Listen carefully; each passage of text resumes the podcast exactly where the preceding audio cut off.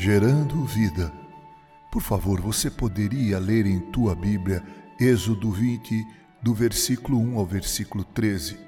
Ok, obrigado. A verdadeira função do homem não é existir e sim viver. O sexto mandamento, encontrado no texto citado, afirma pura e simplesmente: não matarás. O mandamento faz um forte apelo em prol da vida. A vida é um dom de Deus e somente Ele é quem tem o poder de tirá-la. Adolf Bloch se pronunciou nos seguintes termos: A vida só é digna de ser vivida quando se faz algo pela vida em vida. Goethe disse: O dom mais excelente que recebemos de Deus e da natureza é a vida. Todo esforço em prol da vida é o exercício da mais bela arte, é o mais lindo anseio do coração humano, é a maior demonstração de amor a Deus que a todos dá vida.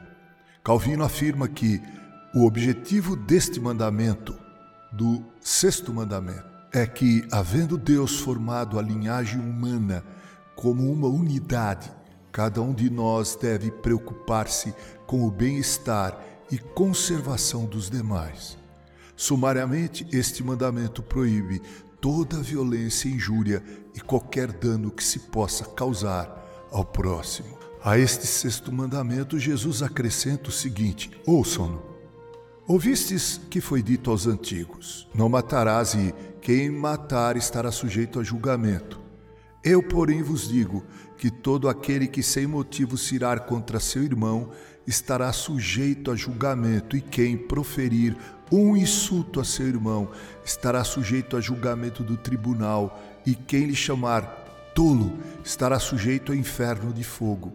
Se, pois, ao trazeres ao altar a tua oferta, ali te lembrares que teu irmão tem alguma coisa contra ti, Deixa perante o altar a tua oferta, vai primeiro reconciliar-te com teu irmão e então, voltando, faze a tua oferta. Mateus 5, de 21 a 24.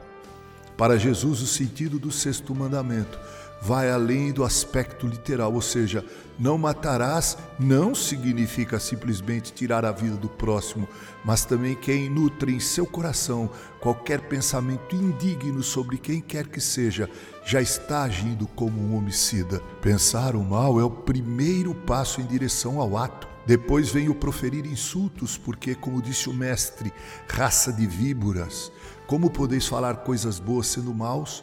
porque a boca fala do que está cheio o coração. Prezado ouvinte, vasculhe teu coração, faça uma análise, um inventário. Ore e busque a Deus para que seu coração seja belo e suas palavras edificantes. Deus falou e tudo veio a ser criado. Seja assim também, que no abrir dos teus lábios você produza vida. Com carinho, Reverendo Mauro Sérgio Aiello.